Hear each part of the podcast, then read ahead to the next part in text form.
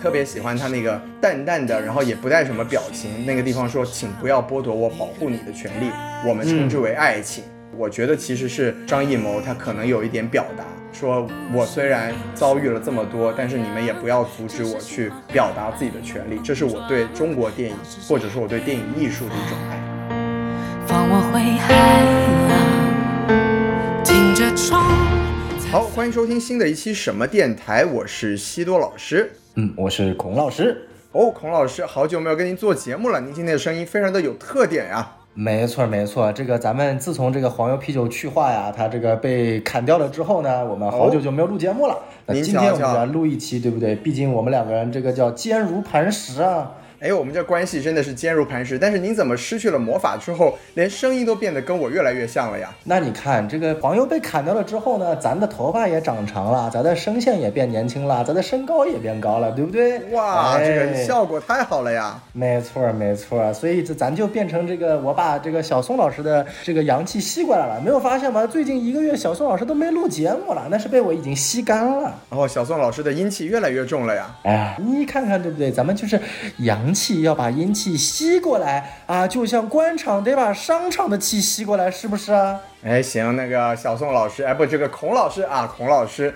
既然已经把今天要讲的内容陈述的这么清楚了，我们就来直入主题，告诉大家，今天我和这个孔宋老师啊，要聊的就是这个坚如磐石啊。哦，我以为刚刚提到阳气吸阴气，我们要聊的是前任四呢。啊，前任四里面只有阳气，哪有阴气啊？对吗？哎，可以可以。小宋老师的阴气还是要带出一些有磐石气息的东西。你看这个整个电影的气质就非常的有阴气嘛。哎呀，不错不错，没错。那今天咱们就来聊聊坚如磐石。对，那我们也要非常感谢小宋老师带着非常严重的扁桃体炎，今天要跟大家好好的聊一下我们这个国师的新片。首先我们要先鼓励一下小宋老师，那就要来加我们的微信公众号 S M F M 二零一六。S M F M 二零一六，所以说今天这个扁桃体发炎了，所以咱这个语气就慢一点，语速也慢一点，就不会出现当时在封神一样这个如此这个尖锐、如此让人无法接受的言论了啊！这个坚如磐石这一期呢，我们就会稍微的这个收敛一点。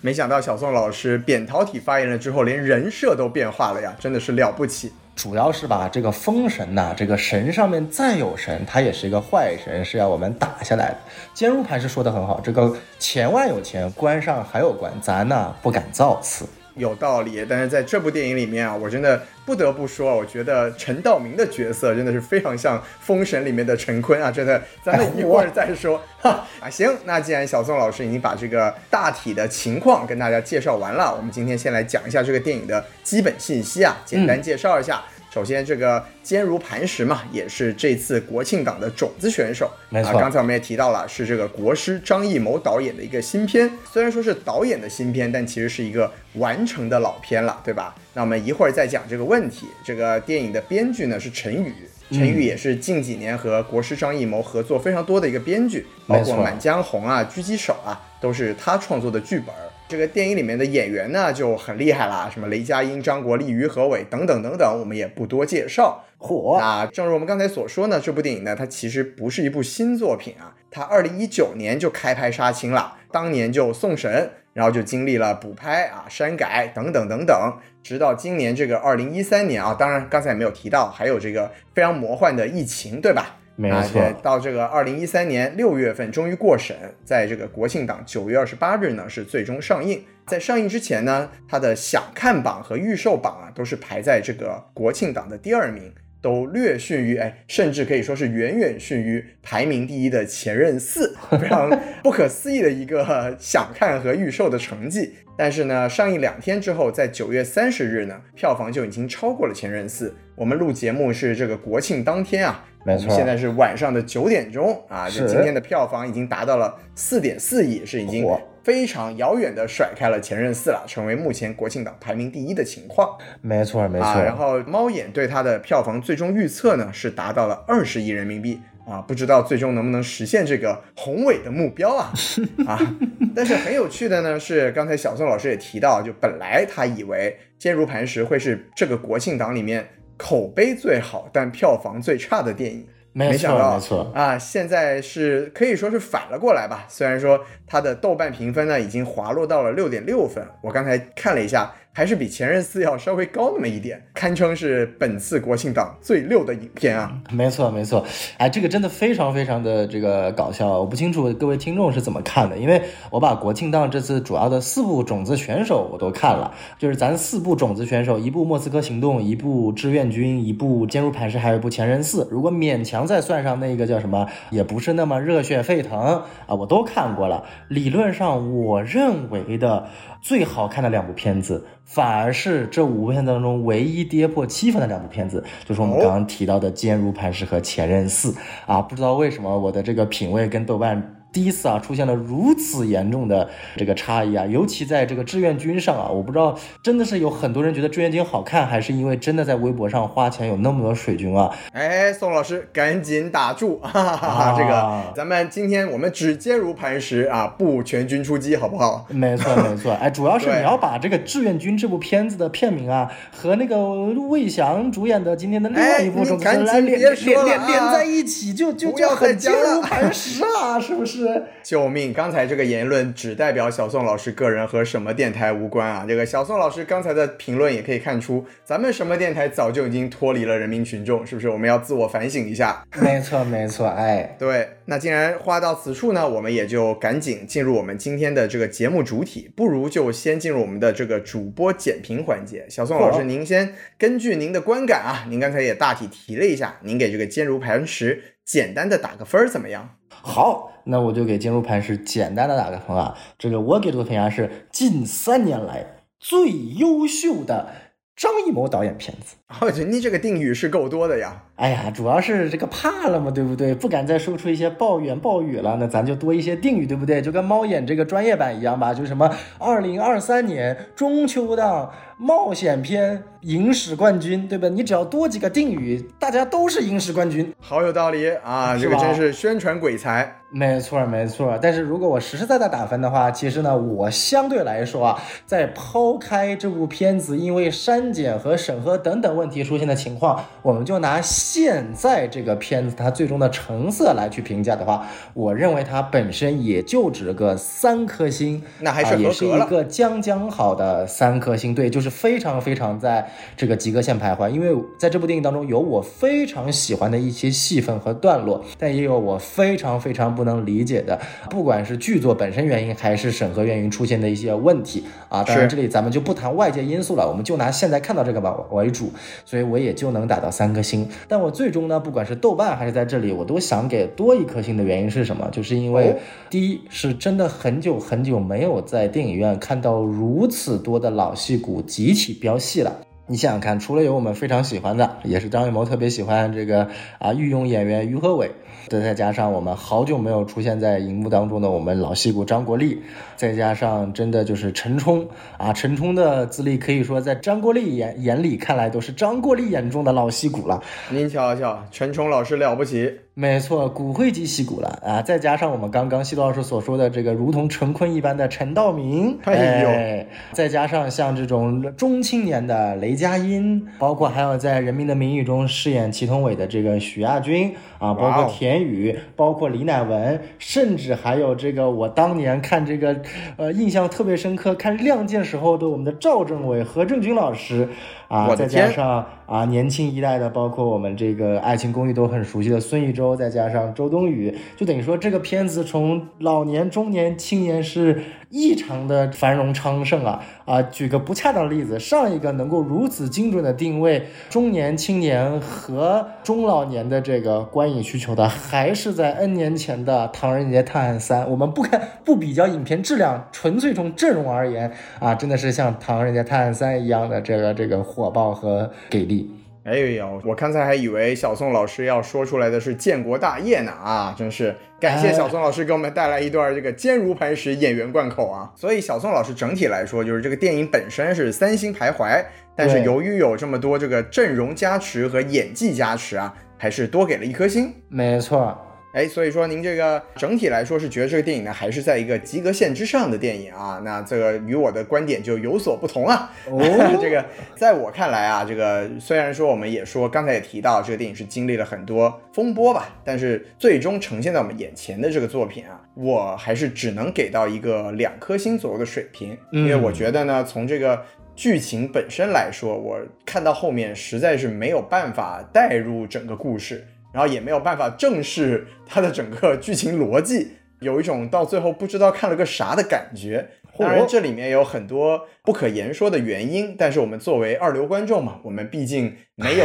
机会看到原版电影。那目前它放在我眼前的这个作品啊，我实在是没有办法给到它一个合格的成绩。那当然，我们也可以在后面再认真的来讨论一下为什么会出现这样的情况。我们给完分了嘛，剧透线就要画在这儿了。接下来呢，我们就来从我们俩各自的角度来稍微讲讲这个电影为什么我们的观感、我们的评价是这么一回事儿。那首先嘛，当然还是要跟大家简单的捋一下这个坚如磐石的剧情，是吧？哦，就是虽然说它最终看到这个版本和它原来的这个想要呈现的故事走向肯定是有区别的，但我们还是只能根据我们能看到的这个内容跟大家讲一讲，它这部电影到底呈现了一个怎么样的故事。嗯。对，那我就来跟大家简单的描述一下，我们抽丝剥茧啊，就是在这么一个很像重庆的地方，但是它叫做金海市。那么它有个副市长呢，叫郑刚，他们自导自演了一出这个爆炸案啊，说是这个有一个炸弹客要把自己炸死，但是其实后来也就揭露了是他自导自演的。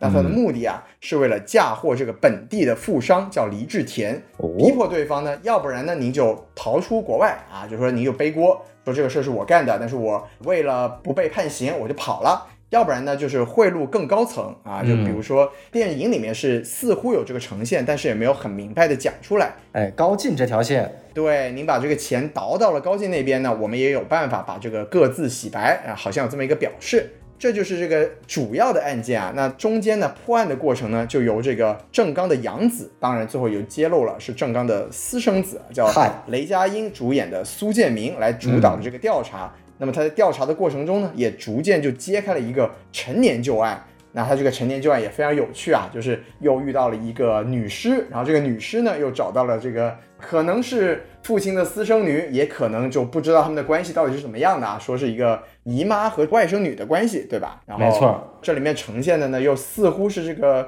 郑刚的情人，反正看得有点不明不白的。然后呢，又经过他在藏在天线宝宝里面的一个摩托罗拉的手机 啊，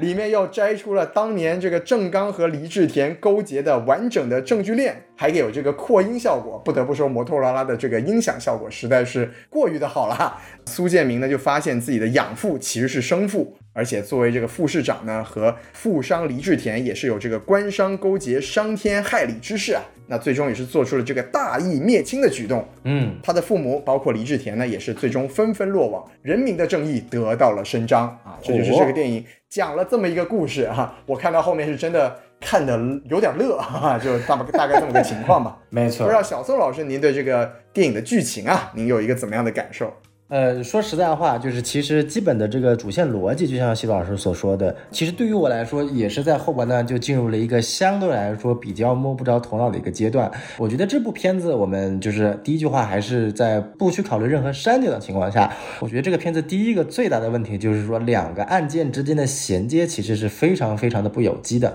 没错。第一场这个所谓的爆炸案，其实爆炸就是一个幌子啊。这个王迅饰演的这个爆炸客，其实后面也没有所谓的沟通。通或者进一步的深挖了，爆炸的案其实就在中段就已经停止了，只是解释到说所谓的这个郑刚做这个爆炸案其实是自导自演，然后嫁祸给黎志田，但是最终呢又因为第二场所谓的女尸案把这个故事推上另一个高潮，但是女尸案的发生其实是非常巧合的，就真的像电影当中黎志田所说的，这是天意，在电影剧本的专业逻辑来说，这叫做机械降神，就是没有任何的道理和逻辑，就突然就几个农民工一抽烟就把那。那个洞给他妈抽开来了，然后女士就重现天日了。这个相对来说呢，我觉得就是作为一个如此如此讲究逻辑缜密的一个，我们不管叫做黑帮片啊、扫黑片啊，还是这样的一个惊悚片啊、警匪片啊，都是一个我觉得非常非常致命的逻辑打击。因为如果这一点你不出现的话，其实剧情没有办法推动。但你为了推动这个剧情呢，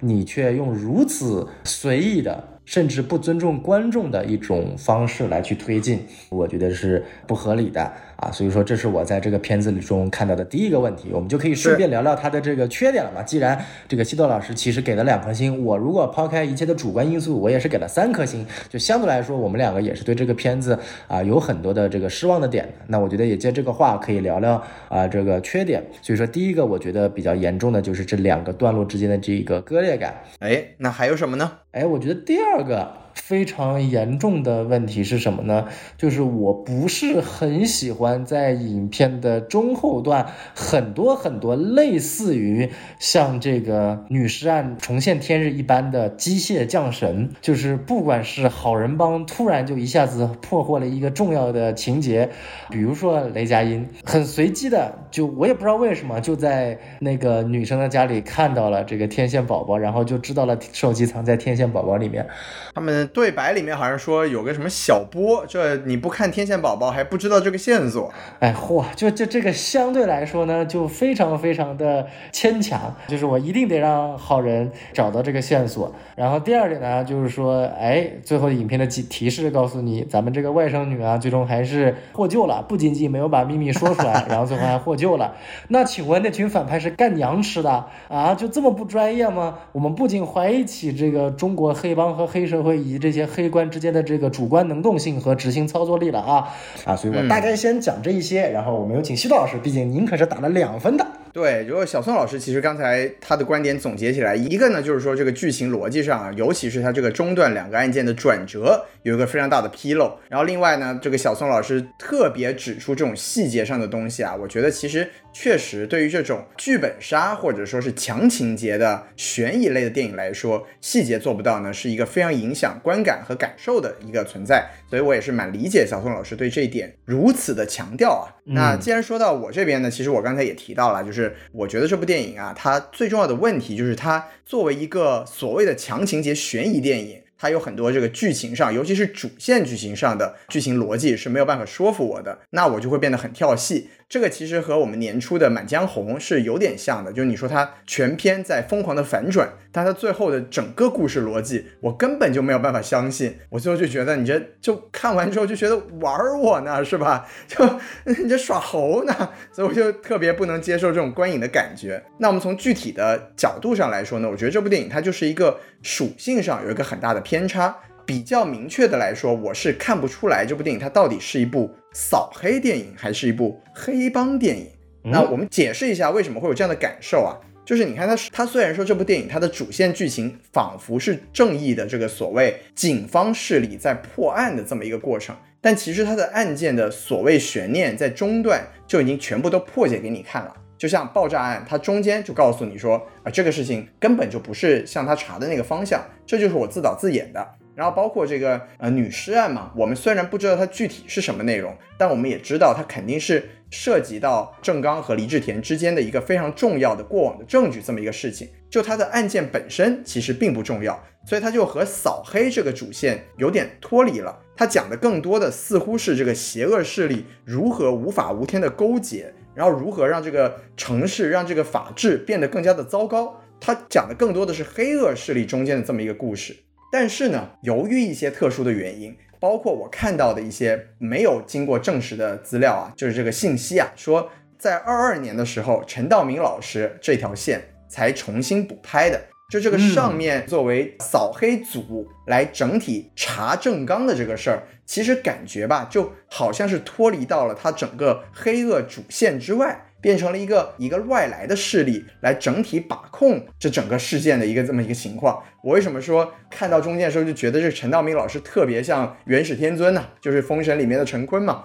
就你坐在那个昆仑山上，你也不指导一下这个人到底要怎么做，你也不说到底应该往哪个方向去查，但是我就稳坐钓鱼台，哎，说我相信你，你就去，然后一副这个成竹在胸、未出山先定三分天下的姿态，是吧？就特别像一个超乎世外的一个神仙一样。这个我觉得是非常脱离这整个电影的气质和他想要描述那个故事的。所以我认为啊，就我看到后面就觉得它可能本来是一部黑帮电影。但是呢，由于各种原因，它被强行修改成了一部扫黑片儿，这就导致整个观影的过程非常的割裂和脱离，也导致了它整个剧情逻辑啊，包括各种人物的设定啊，包括很多你现在细思根本不可能理解的一些剧情的关键点。就举个很简单的例子，就是像刚才小宋老师说的这个，你发现这个尸体是这么随意的，这固然很不可思议。那更不可思议的是，作为一个黎志田这种涉黑大佬，这个尸体跟郑刚也有关系，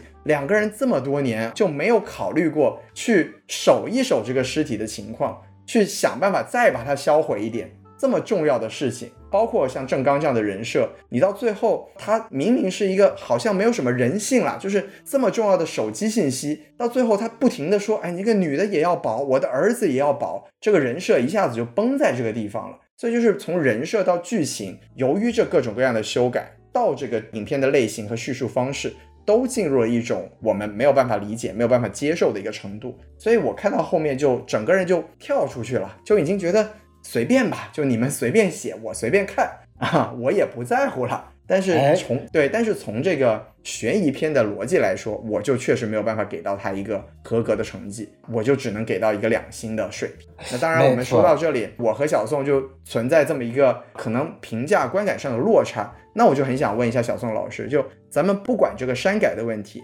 现在我们能看到的这一部《坚如磐石》，您觉得它可以称得上是一部合格的作品？呃，怎么说呢？如果说还是回到刚刚西多老师的这个问题上，这是一部黑帮片还是一部扫黑片？啊，首先必须说的是呢，扫黑片呢是我国特色社会主义的一种特殊的类型片，它在任何一个国家、任何一个地区都不可能存在。啊，所以我呢，更多的还是希望，或者说我的主观意愿会把这部片子看成黑帮片。说实话，我看这个片子的过程当中，我是一点不 care 周冬雨和雷佳音那条线，他们怎么破案的，我只想看郑刚和黎志田黑。吃黑怎么勾结啊？对，就是这两个人黑吃黑实在是太带感了。尽管最后也崩掉了，就是两个人一边打电话一边生孩子，一边跟他说不能杀这个，不能杀那个，就很脱脱离。但是我相信这个莫名其妙的啊，很莫名其妙。但是影片从前百分之七十的两个人之间黑吃黑的这种权力反转啊、视角反转啊、气场反转啊，我还是非常喜欢的。所以说，并且他们两个和啊，包括陈忠老师也是贡献了。我认为，在目前的中国华语电影的语境，非常不可多得的两段。至关重要的不仅仅是挑战审核底线的，我觉得这个不重要，重要的是挑战本身在剧本调度和演员功底，甚至是对于大家情感宣泄的一种啊底线的两段戏份，我个人是觉得非常非常的到位的。您给展开讲讲。在讲这件事情之前呢，我必须先先提一下一个人物，就是这个黎志刚啊啊，说错了，就是黎天呐，这两个人，我觉得可以把黎志天和郑刚写成一部 CP 文了，对不对？他们俩变成黎志刚啊，是吧？合体了。哎，这两个人真的，这个谁攻谁受，真的很好磕，对不对？哎呦我的天！嗨啊，我为什么要提一下李治田呢？我觉得他的这个人物，因为他相对来说，他的发家史和他整个人物的成长，包括他人物的整个身边的这个关系，是非常非常的具体形象的，并且其实是比郑刚这个角色更加的丰富和这个绚丽的。第一点，我就想提一下，说曾经在影片的中段。我曾经认为黎志田不是个坏人，哎，我怎么会有这样的一个遐想呢？你怎么能这么想呢？呃，我不知道大家曾经有没有听过苹果曾经说过一句话，苹果的公关曾经说过，只要你在一部电影当中看过有人是用苹果产品的，他就一定不是一个坏人。哎呦，啥呀？您这个是公关文的思路啊？呃，不。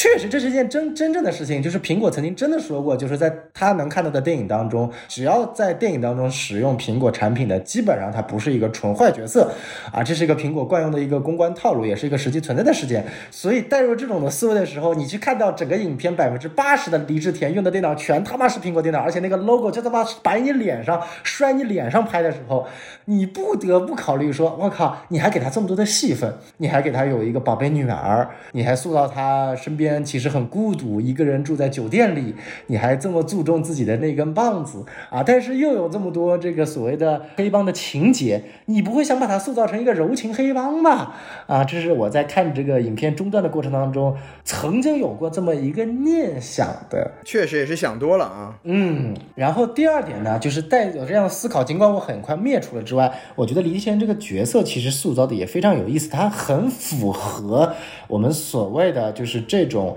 类似的，我们先不说像李志贤这么坏，而是这种类似的商场商界精英大佬，或者是这种所谓的暴发户，他所代表的一类人群的一种思想价值观。很有意思的一点是，就是他发现自己的这个女婿 David 出轨，并且发现他跟雷雷佳音饰演的这个角色伙同，也不叫伙同，其实也是被雷佳音威胁，然后要不断给雷佳音提供相关的证据的时候，没错。如果去思考李志贤的两个反应是完全截然不同的。如果我们一个常人看来，如果我是个父亲，我的宝贝女儿的男朋友在外偷吃，其实是一件非常非常让人难以接受的事情，非常严重啊。对，但是对于李治田而言，其实他的反应，看他第一反应是什么？第一反应是小姐，他第一反应都没有想到这是一个所谓的这个 David 的这个有情的人，或者说老同学或者 whatever 之类，他第一反应就是小姐，他似乎就对这件事情是完全司空见惯的，甚至不把这件事情当做一件事情。这是第一件事情，第二件事情，哎，然后李乃文那个角色说了，不是小姐，是一个老同学。你会发现，李世天也也没有特别的在意，他只是说把这个东西拷下来给我拷贝一份，拷贝一份是他的惯用操作，把他以后作为一个把柄去威胁人，他甚至都没有想当时就把这件事情给拆穿，或者说完整的把这件事情给处理掉。所以说，在他的思想价值观里面。出轨这件事情并不涉及他的核心利益，也不会去断送 David 和他之间的利益绑定关系。但是，当他所认为的忠诚和所谓的道义受到了一定程度的威胁和破坏之后，他的反应是非常非常极端的。哦，这可以看到，就是你你直接把他派到洛杉矶，直接让他以后再也不见女儿了。原因并不是因为他觉得他不爱女儿，其实从种种表现看来，David 其实也很爱他的老婆，尽管他有出轨啊，但是他也很爱他的女儿，不管是装给李治田看的，还是他本身就爱。但是是因为 David 背叛他这件事情，他才让他离开的。我觉得这个一点也是体现出来，这是一个非常非常真实的一种这类人的一种表现手法。而不像很多惯常的，就是说，哎呀，你你出轨我女儿了，所以你就赶快滚蛋吧。这种相对来说比较套路和俗套的写法，这是我觉得在塑造这个人物上我比较欣赏的一点。哇哦，这个宋老师又出暴论啊，给了我们一些这个商界精英或者商界人士的一个奇异的观察角度。嗨，再次强调，这个观点仅代表小宋老师个人，不代表什么电台啊。啊，我我不是说我认同这个林志田的这个价值观啊，我只是说从剧本和导演的思路上塑造这个人物是一种正确的对待这种商界。呃，所谓的暴发户的一种相对来说比较不能叫正确，比较精准的看法。因为塑造这些人物最关键的就是你要知道他的价值观里边什么是他所不能触碰的底线。呃，而在这个层面，你会发现他是一个很纠结的人。他既把自己的女儿本身作为底线，但是他又并不把自己的出轨女儿这件事情看作底线，反而又把所谓的忠义道义当做底线。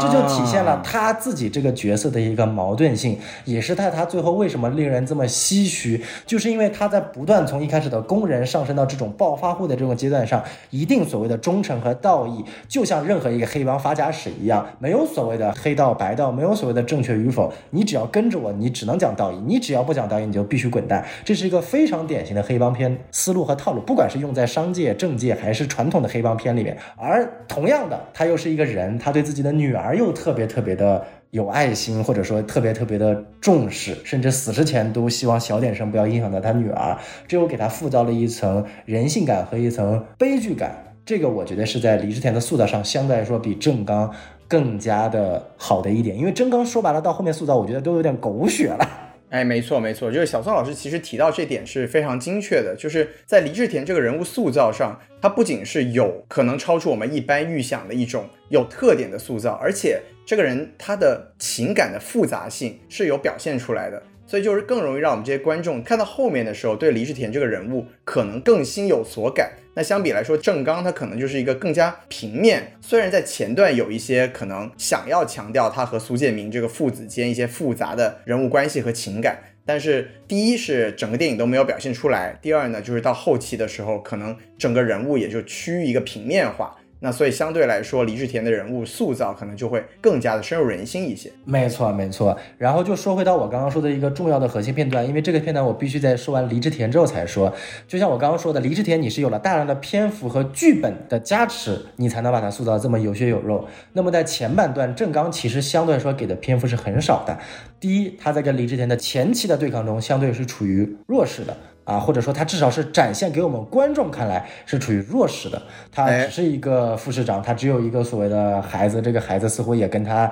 不是很听他的话，还跑去跟所谓的富商勾结，还是所谓的想要杀死他的富商勾结。这会创造出一种什么？我的儿子居然要跟自己的想要杀死我的人一起去吃饭？天哪，他太惨了吧！这种感觉 啊，然后您甚至心疼起来。哎，对，心疼起来了。然后就出现了我说的影片中的第一段非常重要的戏，就是两个人立场和气场反转的一条线，就是当李志田坐上郑刚的车，郑刚在前排，李志田在后排那一段很经典的对于钱外有钱，关上还有关的一种描写，一种对峙。在这个对峙当中，不仅仅你可以看到从剧情层面来说，我们看到了其实所谓的爆炸案是。郑刚一手策划的啊，虽然这点我完全不能理解啊，就是如果郑刚爆炸是他一手策划的，那没有他儿子的那一扑，他直接就被炸死了。难道他这么精准的意料到他的儿子会把他扑倒吗？他已经这个所谓的人肉 PUA 他儿子已经到了这种如此精准的地步吗？当然这个东西不是特别重要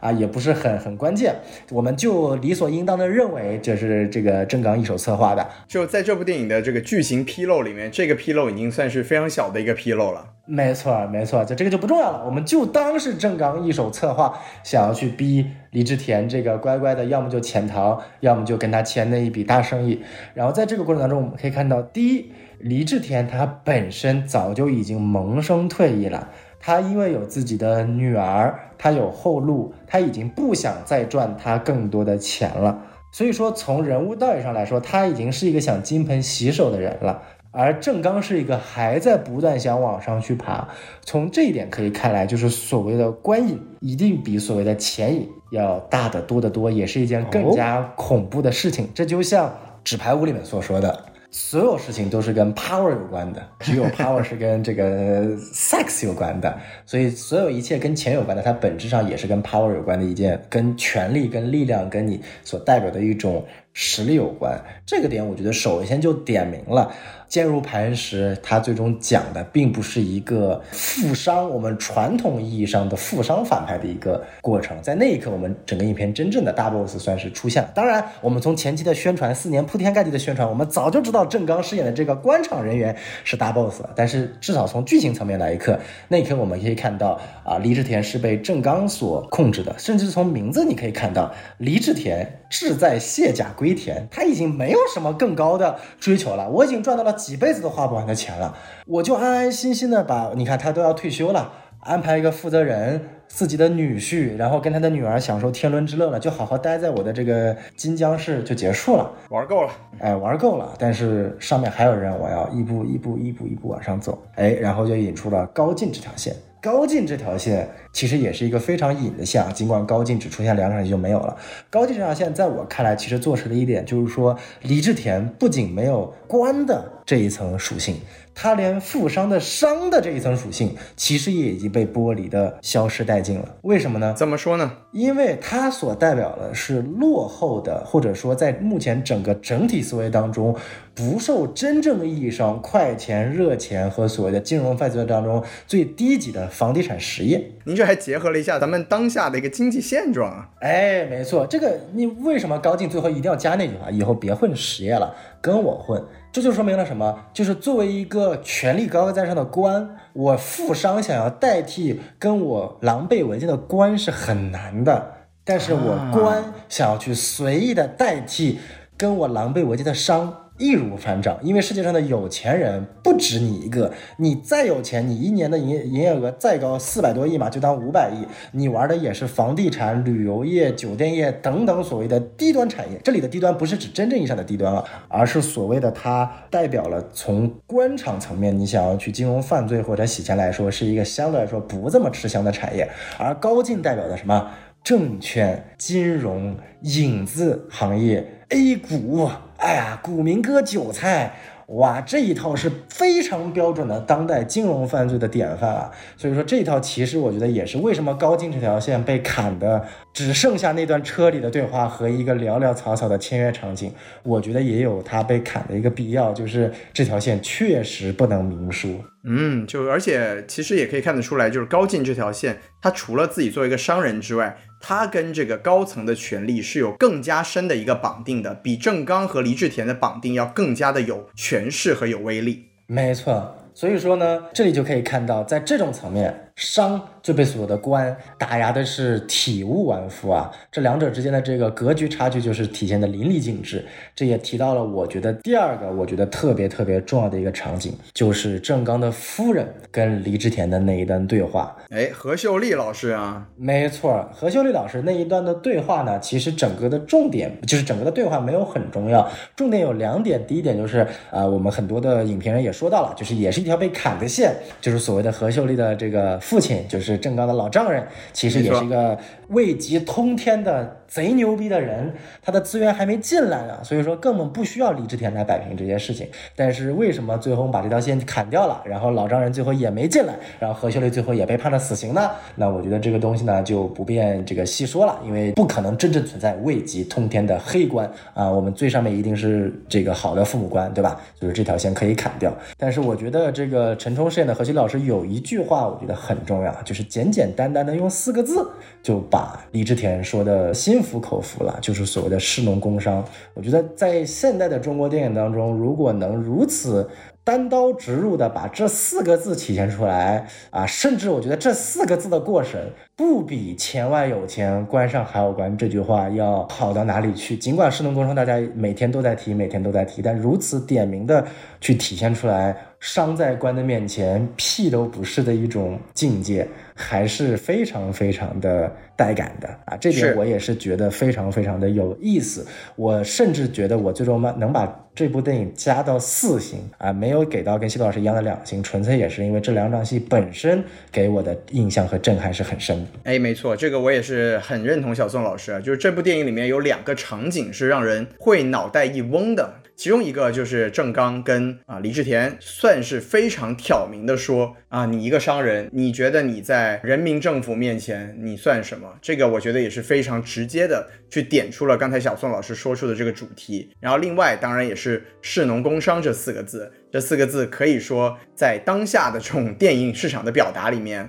不能说是绝无仅有，但绝对也是凤毛麟角。就而且这么直观的甩在我们面前的时候，我当时确实也是对这个场景啊留下了非常深刻的印象。那我也是非常认同小宋老师的表达，就是说，可能我们抛除掉所有的经历的嗯不可控的地方，但这部电影留下了这两句话，这两个场景。可能也是在当下的中国电影市场，可以在影史中留下他一点笔墨的一个不可磨灭的一个场景。没错，那小宋老师刚才说了很多自己对这部电影非常认可的地方，包括他给到四星的地方。那我虽然说吧，只是一个两星的评分，但是我也不是说对这部电影就觉得它一无是处啊，因为一无是处我就给一星了嘛，对吧？那这部电影当然首先呢，就是在这个山城，在这个重庆，它的这种城市氛围，在张艺谋老师啊，他这个拿手好戏，摄影调色这个方向，我觉得呈现的还是非常的有这么一个让人。非常沉浸到这个城市气质的一个部分，因为作为我本人，我是在重庆念的大学嘛，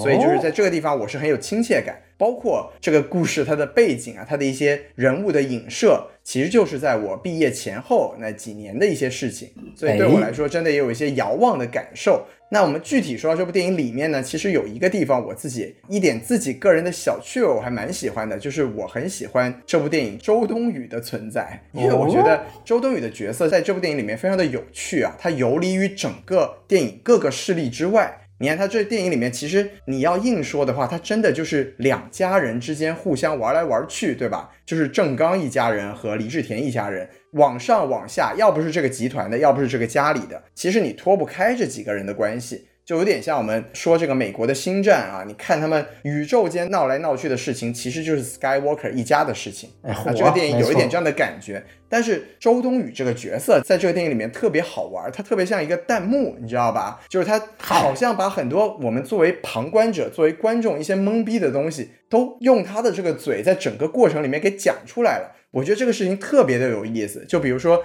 他在这个过程里面，他在办案的过程里面，一直跟苏建明说。说您智商高的，您跟我们这些智商低的人好好讲一讲，到底怎么回事儿，是吧？这个我觉得就是这部电影一个很有趣的地方，就是它整个剧情作为一个旁观者，包括我们作为这种二流观众啊，我们看不到原版的，我们就只能凭着周冬雨的嘴说，哎，你这个电影到底想说什么？你给我们讲清楚呗，行不行？我觉得就有一种被他代言的感觉。然后包括他到最后。就是在这个船上遭受所有的事情的时候，他跟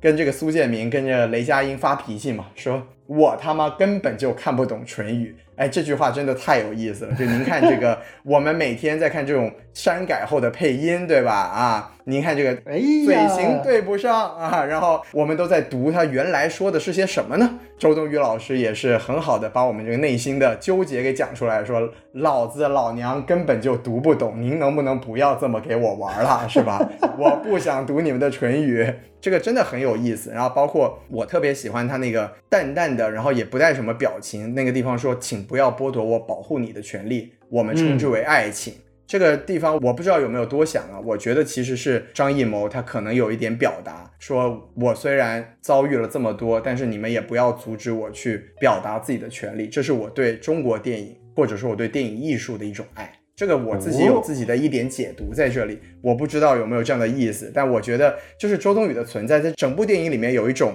非常清新的感觉。虽然说她这个角色，我们硬要说的话，她跟雷佳音 CP 感不是很强。然后在这个整个过程中，也有一点点小工具吧，就是反正在旁边除了吐个槽之外，就是剧情上就被推着走，然后最后还啊为了保护雷佳音牺牲了。但是他这个人物啊，包括因为我本身我也很喜欢周冬雨这个演员。他在这里面的整个状态是给了我一种耳目一新，在这个电影里面，整个观影的过程中带来了很多愉悦感啊，这个是非常有趣的。没错，对，就是我对周冬雨，包括对这个整个电影的气质，包括可能我自己认为藏在周冬雨这个角色背后的一些可能隐藏的表达，我觉得我是挺喜欢的。哎，说到周冬雨，其实我知道大众可能不是很喜欢周冬雨这个角色，就感觉在里面很出戏，但我会觉得呢，其实不管是刚刚西多老师所说的。西渡老师的解读，我其实觉得非常的有意思。我是没有想到这一点的，尤其是刚刚提到的那一段话，是对张艺谋自己本身遭遇处境的一种这个自省式的一种借他之嘴发张艺谋之言的这种感觉。然后我当时对于这个角色的理解呢，就是整个角色全篇的一种无辜，一种游离世外，一种吐槽感，甚至张艺谋。其实我觉得这部影片它很大的一个宣传点没有宣传到，就是张艺谋居然请回了他的一个前任谋女郎过来演他的戏，这是一件非常非常少见的事情。想想看，周冬雨从《山楂树之恋》之后，张艺谋都有几任谋女郎了？倪妮，包括刘浩存，包括《满江红》的那个不是很成功的那个新任谋女郎，已经经过好多轮了。为什么张艺谋会重新？请回来，当然这部片子相对来说拍的比较早啊，但是张艺谋是基本上不会请回来这种自己的谋女郎再来拍戏的。但是我认为他请回来周冬雨拍的戏的原因也很简单，就是周冬雨她本身塑造出来的这种无辜、这种天真的纯真气质，加上刚刚前面我们所说的，她一切跟这个影片似乎完全不在一个路数上。天真吐槽游离室外，都是为了最后那一刀而做准备的。我相信很多观众对那一刀的那个惊讶感，就是没有想到周冬雨这个角色真的会让他跟雷佳音这个角色产生一种 be bad ending 的这种悲剧式的情况。天人永隔啊，没错。然后关键是最后呢，你还给他担架救走了。然后没有想到呢，你好歹字幕你留一个经过重伤慢慢痊愈嘛，结果来了一个封为烈士。我尼玛，觉得很搞笑，就是一种反套路式的。就是一般来说，就是都为了这个让这个英勇警探都获得很好的这个结果嘛。就是如果给你留了一个担架抬走的画面，都不会把你判死嘛。然后没有想到最后还给你个追加个烈士，就钦定你他死了。我觉得这个还是蛮 蛮震撼的。您这么一说，再结合我刚才说的这个，说不定有张艺谋自己的表达，这会不会就是他对这部电影最终的一个自我的盖棺定论呢？就是其实这就是已经是个烈士了。哇哦，哎呀，没有想到这个，想到原来张艺谋，哎，原来怪不得这个谋女郎就代表了张艺谋本身。哇，可以可以可以可以，对，还是非常说个笑话，当时看到这个黎莎这个角色，我就说为什么这个不找咱们刘姐来演呢？这个气质多么的符合。哎，你别说，还真有点这种完全不谙世事。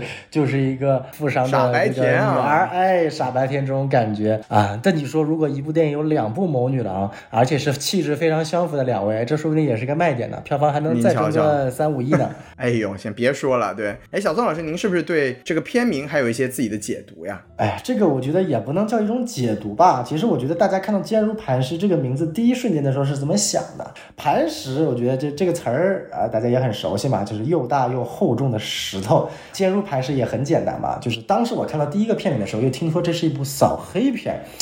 这就很好理解嘛，对不对？我们的扫黑警察坚如磐石，不管受到了多少利益集团，不管是黑白两道的诱惑、威逼，还是各种各样的这个这个打压，都最终坚韧的奉行党的政策，坚定的奉行扫黑除恶的这条基本方针。坚定的为社会主义国家做贡献，把这些黑恶势力以及白恶势力通通除掉。白恶势力是什么鬼啊？啊，就是就是，哎呀，这个毕竟还是有一些这个白恶势力嘛，对不对？哎呀，灰恶势力，好把灰恶势力啊，把这些势力全部都铲除掉。哎，没有想到啊，这个看完这片子，回头再看一下这片名，讲的是啥呀？哎呀。这个不是雷佳音坚如磐石啊，是他娘的他爹坚如磐石。行了行了，您别再说下去了，好吧？您这个啊，再说下去我都不敢剪进去了。哎哎呀，这个但是所以说大家这个看看啊，对不对？我觉得这个巧思呢，其实也非常非常的就是值得回味啊。呃，其实它也非常的符合这部影片本身想表达出来的一种思路。也许今天我们去拍一部扫黑片，并不是说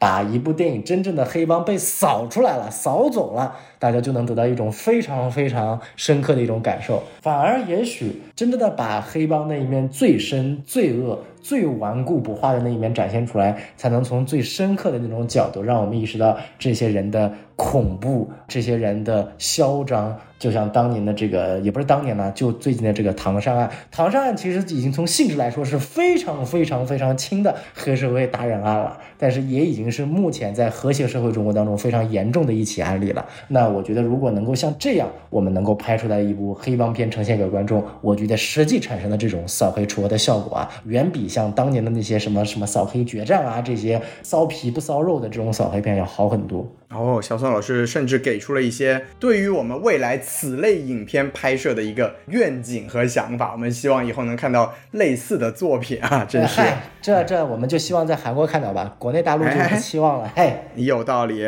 那当然了，就我们刚才讲了很多，说所谓都是基于目前我们能看到的呈现出来的版本。我们还是想多少聊一下我们所收集到的信息，关于这部电影一些可能和原本想要呈现的电影形态不一样的地方啊！哈，你看我这个描述，我自己都很佩服，我这个已经非常的委婉了，是不是？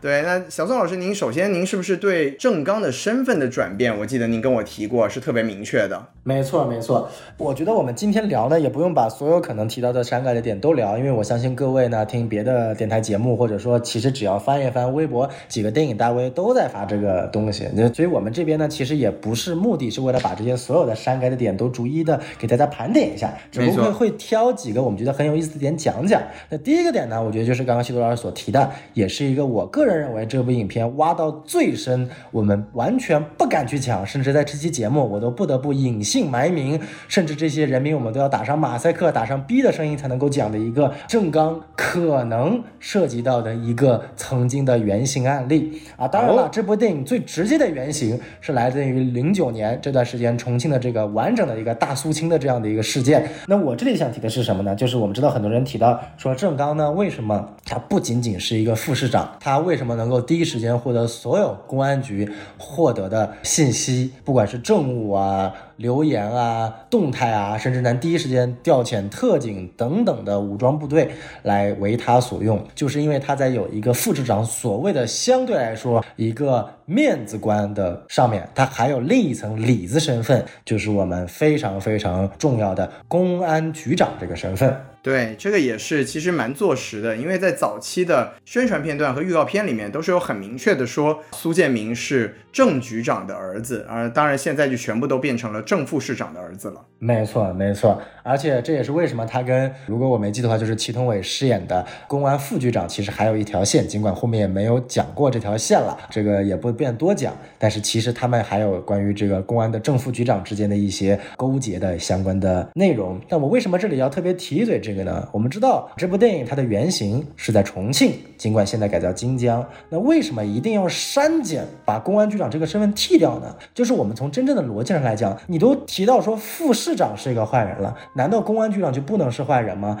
肯定不会是因为大家觉得公安局长不能是坏人这一点，所以才删减掉了。那是什么呢？哎，那我推测真正原因是因为这两个元素，这两个药质，如果把它们两个合在一起，会有一个非常非常有趣的化学反应。在中国共和国的历史上，是否存在一个在重庆的官员，他既是公安局长，又是副市长，并且获得了最高级别的？刑侦审查和最终的这个刑法的待遇呢？它其实是存在的。这这种事情我不知道，这个小宋老师自己知道就好了，也不需要拿出来讲啊啊！没错没错，但大家要知道，这个人物和这系列发生的事情，也是共和国历史上非常非常敏感、非常非常重要的一段人物沉浮的往事，甚至他最终点到了今天所有一切扫黑除恶的真正的本因。所以说，在我们去了解这个所谓的零九年的重庆这个扫黑除恶的。这一个大事件过程当中呢，也不妨把时间往后再拨个两三年，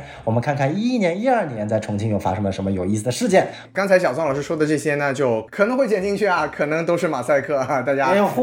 随缘是不是？那到时候如果没有剪进去呢，我会做一个额外的补充，是吧？小宋老师刚才说了一些不便剪入节目的内容啊，大家如果想听的话，请付费。这个哦，原来我们这期节目变成付费节目了，是吗？您瞧瞧，这个多么危险的节目！啊，我们接着往下讲嘛，就是小宋老师。也有提到说，这个我也有看到相似的描述啊，就是说啊，李志田在亲手杀害自己的女婿 David 的这个过程里面，也是进行了一部分的删减。这个据我所了解嘛，就包括小东老师也提到了，就是本来呢，李志田是有一个五下的击打，就原版啊，那现在在这个击杀。David 的过程中呢，是打到第三下的时候就直接切到一个休止的状态了。那这个从剧情的过程逻辑上来说，其实应该说是不会有太大的影响。但是小宋老师，您觉得这个东西对整个人物或者说对整个电影质感上的塑造来说，您自己觉得会产生一个怎么样的效果呢？其实说实在话，看那个片段的时候，我个人肯定是非常割裂的。怎么说？就是因为你打到第三下之后，马上就切到了他坐在位子上正在喘气，然后就是呕。其实你会就有个疑惑，就是说，第一个你很很明显的切近，这是第一点，你是在直觉的观感上就已经有问题。第二点就是说，就是你打成什么样子了？只是就是简单的打完第三下之后，你就能呕成这副样子，要休息成这副样子吗？它中间会有一种对于人物塑造方面的一种小小的断联感。这个例子呢，我觉得其实也非常的巧合。正好有一部呢，娄烨导演的旧作《风中有朵雨做的云》呢，在日本完整版上映了。同期呢，还上了一部关于这部电影的幕后纪录片。叫做《梦的背后》，我非常推荐给大家看一下。就是任何一个想要了解在当今中国电影做的有多难、多艰苦，电影人真的有多不容易，请看一下这部纪录片啊！就是看这个东西的纪录片，对于电影行业真正的认知，远比看那个天杀的垃圾的不得了的《封神三部曲》的什么训练营纪录片要好太多了。我再次想，这个暴论怎么又出来了啊？这个必须要暴论一下，就是这个那个东西真的我看不上叫宣纪录片，它顶多就是个幕后花絮，好吧？啊，当然这个不重。重要，重要的是在梦的背后，其实最终最后十分钟片段，除了我们那句流传整个全网那一段娄烨说中国观众只配做二流观众这段话之外呢，还有一个非常非常有意思的片段，就是当时风中有朵雨做的云在国内进行二审的时候，审查部明确的要求要把在影片当中呃那个秦昊饰演的那个角色狂打陈妍希饰演的这个角色的尸体。从打七下还是打十一下，也要删减成只能打三下。而娄烨当时的反应是非常非常敏感的，就他当时，因为他当时是直接拍出来他的制片跟他说了这件事情，然后娄烨当场的反馈就是说不可以，不可以，什么都可以删，这这三下一定不能被删掉。这也可以解释说，当然最终的结果是娄烨这种刚的人也妥协了。我们看到国内删减的版本，他最终也是只打了三下的，跟进入排时是一模一样的。啊，似乎不知道为什么，就是国内的审核似乎打人只能打三下，哎，这是一个非常非常有意思的点啊。对，因为古人说过事不过三嘛。哎，没错没错。但是这三下和五下甚至七下实际上的区别在于什么呢？我觉得区别就在于说人性和兽性的一种区别和体现。就打三下，你是有带有很强烈的目的性的，你是为了谋杀，你是为了杀人，你是为了解决你的一个心中的困惑。就是杀人者心中的一个困惑、一个结，因为只有你把这个人杀掉了之后，你才能掩盖一些事情，或者说才能去平自己的一些愤怒啊，或者说才能让自己的所谓的这个黑事情后面的这个黑恶势力能够走得更加的顺利。但是从第四下开始，当他的头颅被打裂，当他的动脉被打爆，当他整个人已经被打得抽搐的不行的时候，你再继续去打。其实就是对人当下的一种兽性的回馈，因为人的本质还是一个兽，一种最原始的暴力的驱使动力，能够更好的让你了解出来这个人之所以为人的一种恐怖。就像黎志田，我觉得黎志田他本身不是一个出身显厚或者说有很好的脑筋动向的地方，说白了，从他那个年代那个身份做起来，靠的就是稳、准、狠，以及要求部下完全的。不可磨灭的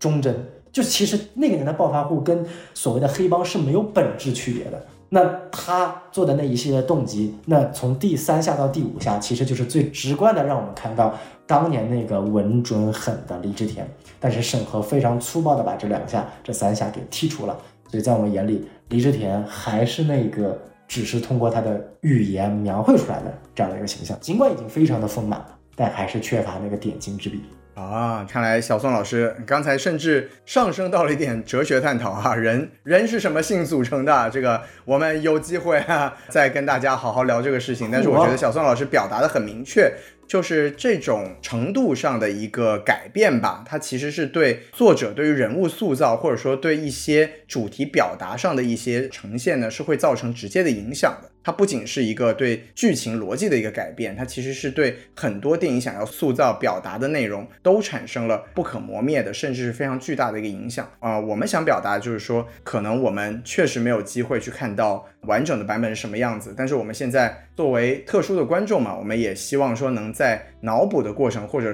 收集资料的过程里面啊，去更好的理解或者去明白这个作者他想在这个地方表达到底是什么。而这可能就是我们不得不去作为特殊观众的一些对自己的修行吧，这也是一个比较无奈的现状。对，小宋老师说了几个可能我们现在可以了解到的一个改变的地方，那我也就简单的去补充一下。刚才我们也说过嘛，就是这部电影里面它其实有一些可能想要指涉的原型人物。就比如说这个郑刚，他这个原型嘛，他本来作为一个公安局长，他可能直接指涉的其实是当时在重庆啊，特别是他也特指了重庆这个地方嘛。重庆有这么一个叫文强的公安局长嘛，那当年也是确实非常有名，因为他作为重庆市公安局的一个党委副书记、常务副局长，然后他在二零一零年七月的时候呢，是成为了我国第一个被执行死刑的一个正厅局的一个公安局长。那他基本上也是可以说是比较明确的指向了郑刚这个角色。而刚才嗯小宋老师提到这个黎志田，那就更有意思了。他的原型呢，应该就是一个叫黎强的人物，他本身也是重庆人，他在当时也是作为重庆渝强实业有限公司的董事长，他也是担任了两届重庆市的人大代表和重庆市巴南区政协委员等等等等一系列这种职务。那他最后呢，也是因为像领导黑社会性质犯罪罪啊这之类的罪行呢，被判处了有期徒刑二十年。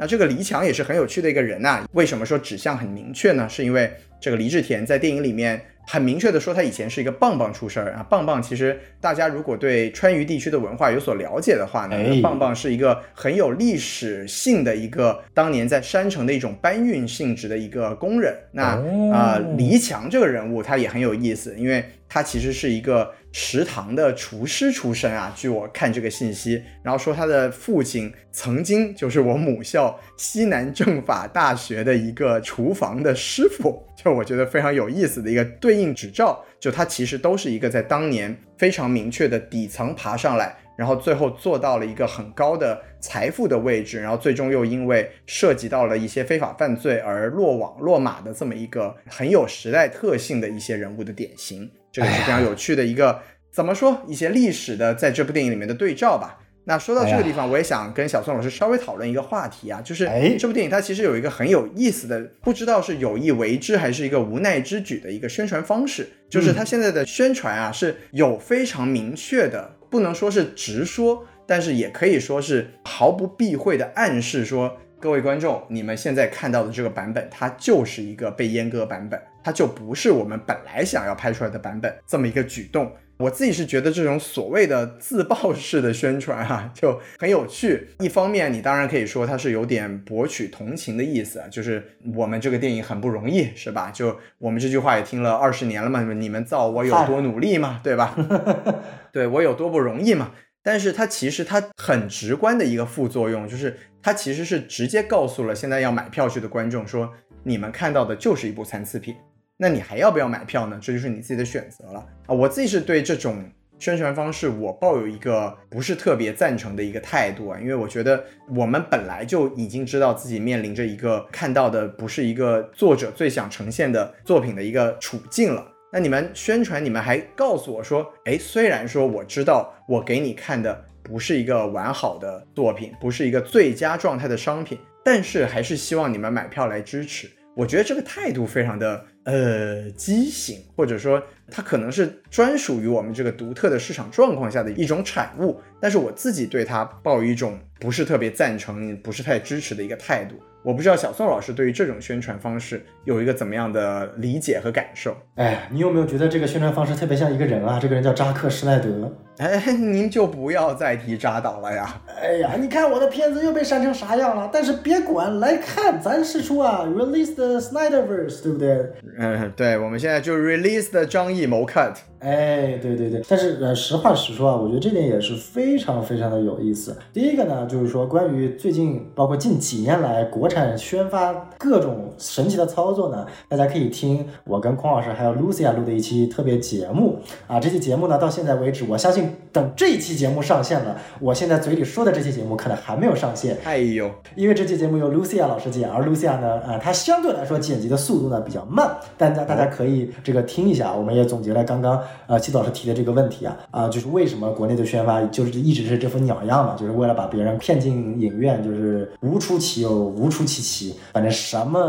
怪招都使出来了，对不对？对，咱们这期节目没想到还有我们自己的节目预告的效果啊。没错，没错，也是跟我们撕票俱乐部的这个联动了啊，大家可以期待一下。哎，那我想说的一点是什么呢？就是我能够理解片方做这件事情的初衷。因为它是符合观众逻辑的。为什么说符合观众逻辑呢？我今天第一时间看完节目排时，片尾字幕刚出，影片灯还没亮，就是电影院灯还没亮，我第一件事情就是打开手机上微博看有没有人总结出来到底删了什么东西。它其实，在实际的操作上是引起了像小宋老师这种充满好奇心的影迷的一种探索欲望。对，而且不仅仅是影迷，我很清楚的感觉到，就是说很多。包括我自己的母亲，包括很多我看我身边的网友，他们身边的家里人，很明确的一点说，就是说平常不怎么看电影，或者对于电影删减这件事情都没有太大认知的人，看完这部电影都很清晰的说，这部电影一定被删过了，就是这部电影被删的影响和代价实在太过于明显。这部明显导致了我们的片方严重的心理失衡，他只能用这种方式来去博得更多人的关注。我个人是不喜欢，就像谢老师，我是不喜欢任何在宣发层面的骚操作的。但是呢，从电影片方来讲呢，所有宣发层面的骚操作，只要符合电影未来能卖得好，它都不叫骚操作，都是一步奇招，一步妙招，一步好招。所以说这个东西呢，也是一个非常纠结的一种状态。它是在特有的环境语境下，为了去对抗一种无形的大手所采用的一种看似不是特别明智的宣发偏路。这个东西呢，在我看来就是一个非常无法去判断它好坏的一个，就像这部电影，我已经很难去判断。你说拍成现在这副样子，它到底算好，到底算坏？所以说，像现在宣发已经走到这种极端层面，甚至张国立自己主动都在路演场表示了，就是说这这这角色都已经被删成什么逼样子了，我都不知道我该怎么演了。这种话都能说，就是主动的主创在路演现场。挑战国家审核，告诉大家说这片子被删成这副屌样了。我觉得这是一件非常非常非常不容易的事情，也是因为在我们这个上层电影局换人的情况下，相对来说放开的情况下，我相信主创和宣发才能这么干，这么明确的表达出是被删减出来的这种情况。我觉得，嗯，一方面觉得他们很不容易，另一方面呢，我觉得也其实是不至于吧。哎，就小宋老师的观点，我听起来嘛，总结来说就是不喜欢，但可以理解。哎，是或者说可以理解，但不喜欢，强调的点不太一样啊。哎，行，那我们觉得今天你看这个电影本身啊，电影一些可能经过调整的地方，包括最后的这些宣传的无奈啊，我们都从自己的角度都陈述了一下。然后我觉得今天我和小宋老师也是把《坚如磐石》目前这部电影的现状和它的一些历史成因和它经历的一些不可名状的也没有办法去明说的东西。都好好的跟大家梳理了一下，那我觉得我们今天这期节目呢也聊得差不多了，希望大家也对我们今天内容呢有所感受吧。我们也不能说是赞同或者说反对，但是如果说能和我们一起来讨论，也是极好的。没错，当然啊，跟我们讨论呢就要来加我们的微信公众号了，那就是 S M F M 二零一六。哎，S M F M 啊，坚如磐石。哎，说的漂亮。对，那加我们这个微信公众号之后呢，就可以通过我们的小机器人拉。到我们的粉丝群啊，当然我们接下来也会出一系列的这种国庆档期的节目，那也希望大家支持我们的节目，也来群里面和我们一起讨论。那希望以后能跟大家一起看到更多啊有意思的电影，有意思的好电影，然后也和大家一起继续聊电影。那今天我们坚如磐石的节目就说到此处，感谢大家的收听，我们下期节目再见。哎，好嘞，拜拜，拜拜。这么一打呀，我说不出想说的话。当我用一块胶布这样粘上我的嘴，你是否还感到害怕？爸爸，父亲，你让我害怕。你知道我深爱着你给的家，在我离开的时候，我止不住的想他，想回家看家的变化。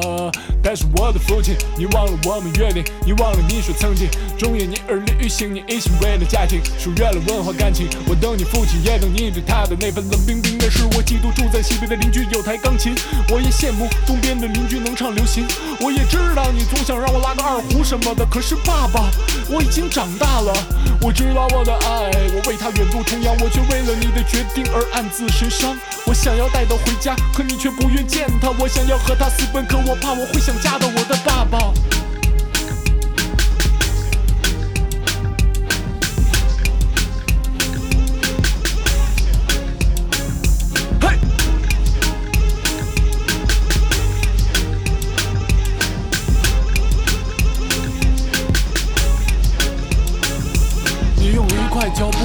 了我的嘴，你思考的角度总让我流泪。我其实不是一个叛逆的孩子，也许你不爱我了，但是我是爱你的。一块胶布封住了我的嘴，你思考的角度总让我流泪。我其实不是一个叛逆的孩子，也许你不爱我了，但是我是爱你的，父亲。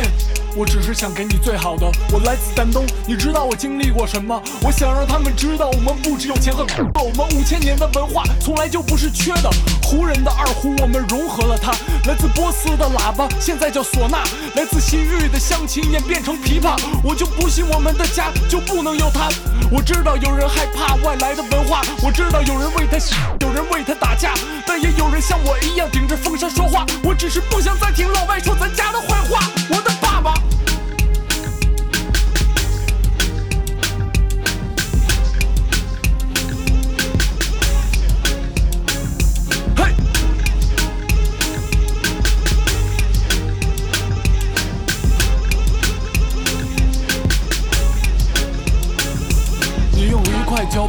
住了我的嘴，你思考的角度总让我流泪。我其实不是一个叛逆的孩子，也许你不爱我了，但是我是爱你的。一块胶布封住了我的嘴，你思考的角度总让我流泪。我其实不是一个叛逆的孩子，也许你不爱我了，但是我是爱你的。